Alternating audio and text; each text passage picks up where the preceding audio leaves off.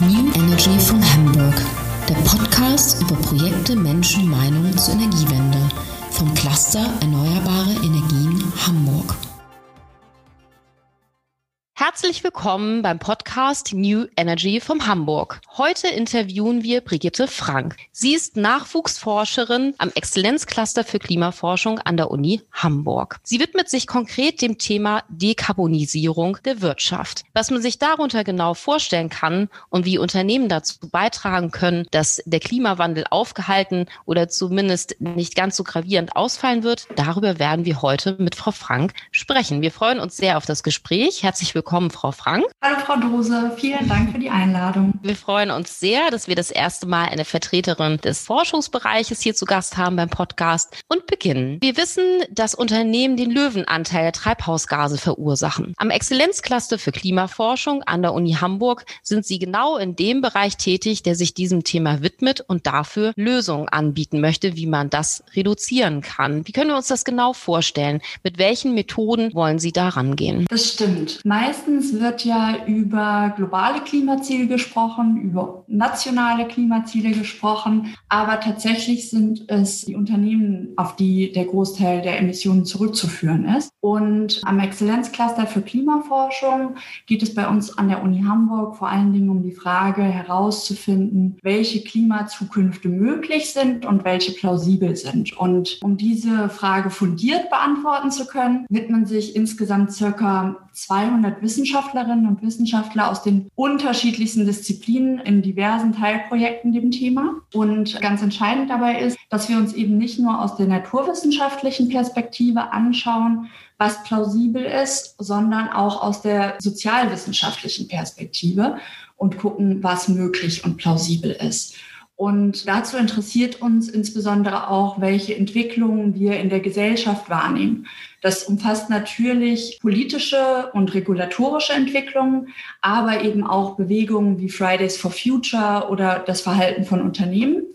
Und an dem Punkt, wie Sie es schon gesagt haben, setzt dann meine Forschung an. Und ich interessiere mich ganz speziell dafür, herauszufinden, wie Unternehmen auf den Klimawandel reagieren. Das heißt, ich möchte einschätzen können, wie sich die Emissionen von Unternehmen in den nächsten Jahren entwickeln werden. Also ob sie sinken oder ob sie steigen und vor allen Dingen auch in welchem Umfang das Ganze passiert. Und dafür ist ganz essentiell zu sehen, was Emissionsreduktionen bei Unternehmen vorantreibt, aber eben auch zu sehen, auf welche Barrieren Unternehmen stoßen dabei ihre Emissionen zu senken und welche Maßnahmen sie ergreifen, um sich dem Klimaschutz zu widmen und ganz wichtig, ob diese Maßnahmen denn auch Wirkung zeigen. Also sind das Greenwashing-Maßnahmen, sage ich jetzt mal, oder bewegen die tatsächlich etwas, damit wir nämlich in dem global verbleibenden Emissionsbudget bleiben. Und in Bezug auf die Methoden, weil Sie danach gefragt haben, ist es so, dass wir ja glücklicherweise nicht erst gerade anfangen mit der Klimaforschung, sondern man sich schon seit Jahrzehnten auf dem Gebiet tummelt und viel Forschung betrieben wird. Das heißt, wir können auf viele Erkenntnisse aus der bisherigen Forschung zurückgreifen. Aber da es ja auch darum geht, einzuschätzen, wie die Zukunft Zukunft sein wird,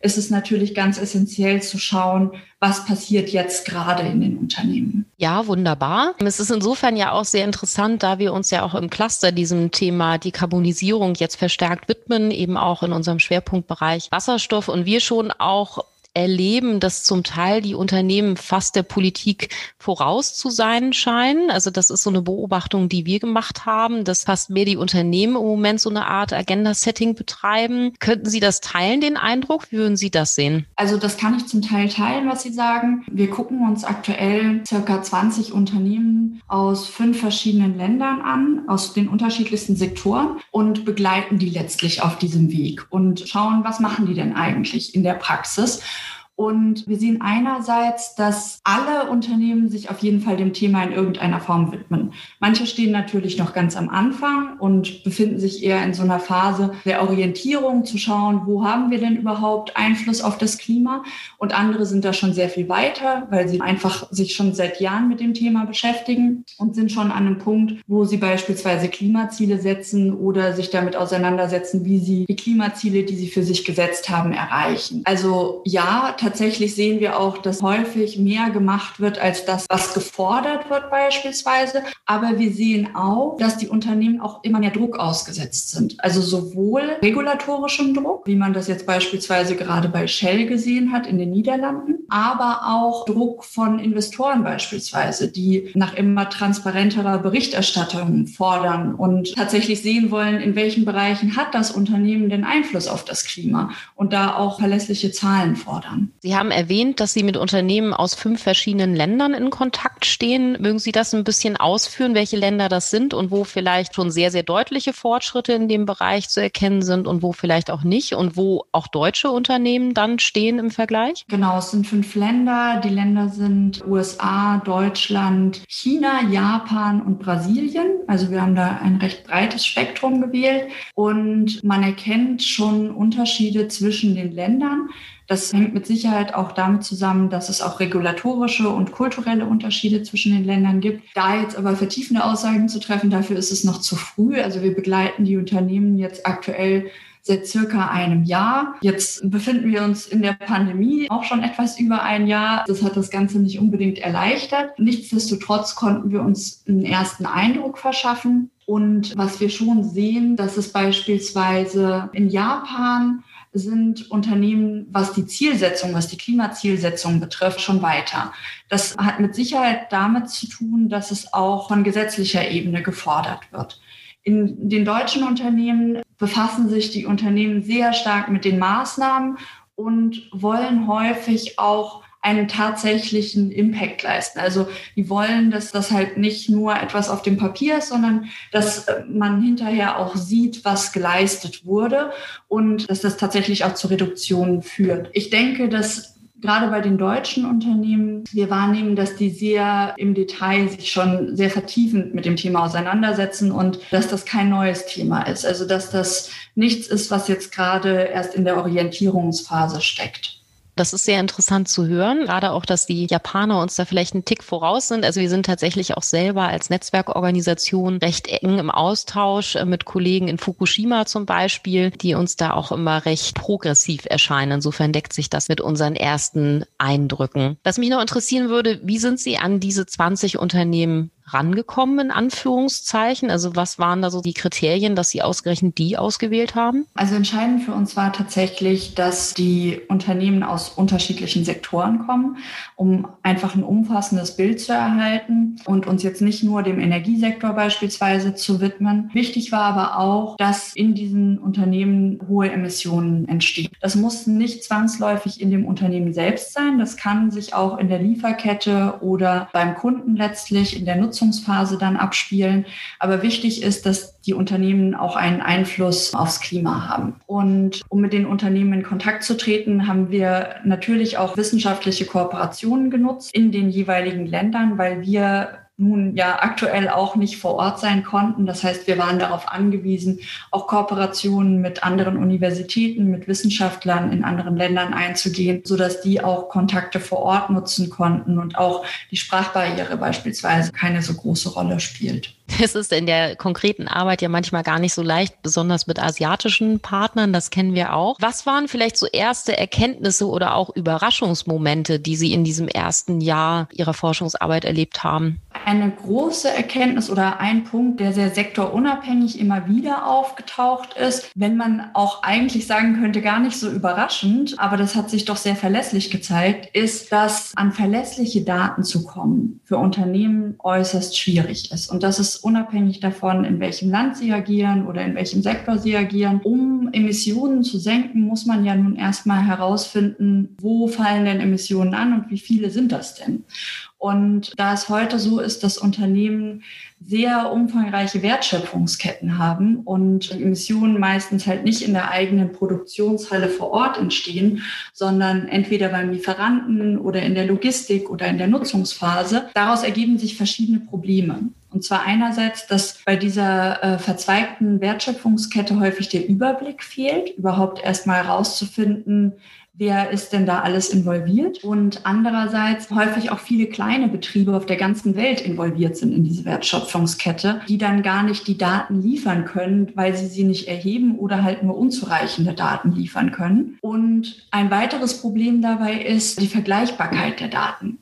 Wenn man jetzt zum Beispiel das Produkt Zement nimmt und ein Unternehmen mit Zement arbeitet, nicht selbst Zement herstellt, dann arbeiten die mit Standardwerten in Bezug auf die Emissionen. Das heißt, es ist ganz egal, ob die Tonne Zement dann in China oder in Deutschland produziert wurde. Und es wird auch nicht berücksichtigt, ob da vielleicht ein besonders innovatives Unternehmen dahinter steckt, was sich Gedanken darüber gemacht hat, ein klimaschonendes Verfahren zu nutzen, sondern die Tonne Zement fällt immer gleich zu Buche. Entsprechend ist die Frage, inwiefern diese Daten tatsächlich vergleichbar und verlässlich sind. Und ein letzter Punkt ist dann noch der Einfluss, den das Unternehmen tatsächlich auf die Lieferanten hat. Wenn es nur ein Kunde unter vielen ist, dann ist häufig so, dass ein Unternehmen gar nicht den Einfluss nehmen kann in Bezug auf Emissionsreduktion beim Lieferanten, den es sich vielleicht wünschen würde, aber es trotzdem in irgendeiner Form in den Verantwortungsbereich des Unternehmens fällt, diese Emissionen auch zu senken. Das ist interessant und das ist ja tatsächlich häufig ein Problem, die,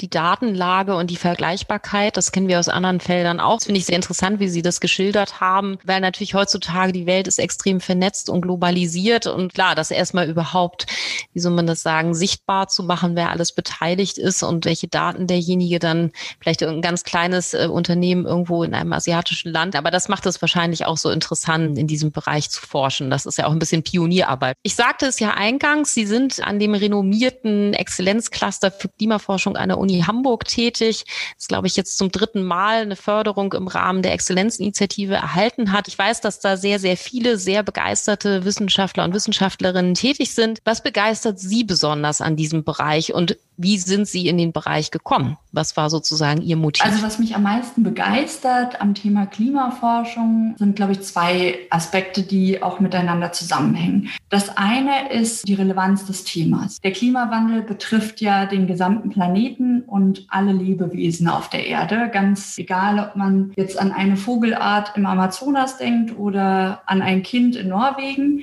Natürlich sind wir alle auf unterschiedliche Art und Weise betroffen aber niemand kann sich den Konsequenzen entziehen. Und das macht das Thema einfach sehr relevant und sehr aktuell. Und das finde ich sehr spannend. Und gleichzeitig ergibt sich daraus aber auch ein Facettenreichtum an Forschung. Wir stoßen auf so viele Probleme in Bezug auf den Klimawandel, auf so vielen unterschiedlichen Ebenen, dass man sich dem Problem nur interdisziplinär widmen kann. Und dabei sind alle Perspektiven halt auch von Bedeutung. Das heißt, ein Forschungsfeld alleine wird die Probleme, die im Zusammenhang mit dem Klimawandel auftreten, nicht lösen können, sondern wir sind darauf angewiesen, dass ganz viele Forscherinnen und Forscher aus den verschiedensten Bereichen zusammenarbeiten und jeder im Prinzip ein kleines Puzzleteil beisteuert. Und das finde ich sehr faszinierend und das reizt mich auf jeden Fall an dem Thema. Und wie ich dazu gekommen bin, ich würde sagen eher zufällig und auf Umwegen tatsächlich und auf jeden Fall nicht geplant. Ich habe auch an der Uni Hamburg studiert. Ich habe mein Bachelorstudium an der Uni Hamburg auch gemacht. Und einer meiner ersten Kurse, da ging es eigentlich darum zu lernen, wie man wissenschaftlich arbeitet. Aber der Kontext, in dem das vermittelt werden sollte, war das Thema Nachhaltigkeit. Und ich glaube, da bin ich das erste Mal damit so bewusst in Berührung gekommen und fand das interessant und spannend und habe dann immer mehr festgestellt, dass mich vor allen Dingen die ökologischen Aspekte bei dem Thema sehr interessieren und habe dann neben dem Studium angefangen, am Lehrstuhl für Energie- und Umweltmanagement zu arbeiten und habe da noch mal einen ganz anderen Blick auf das Thema bekommen.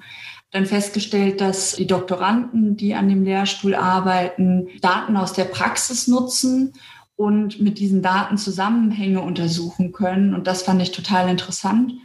Und dann habe ich mich immer tiefer in das Thema eingearbeitet, bin irgendwie immer tiefer eingestiegen über Bachelorarbeit, Masterarbeit und jetzt als Doktorandin. Und ja, ich glaube, das fasst es ganz gut zusammen.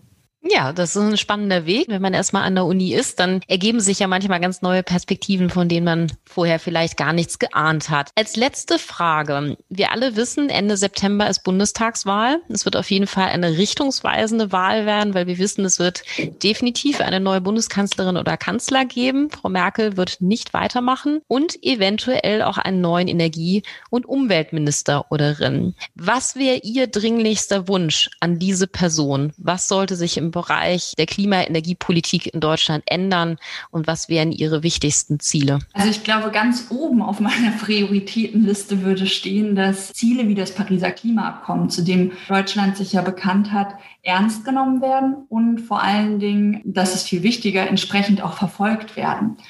Das heißt, dass man im Zweifel das tun muss, was nötig ist und nicht nur das tut, was einem möglich erscheint.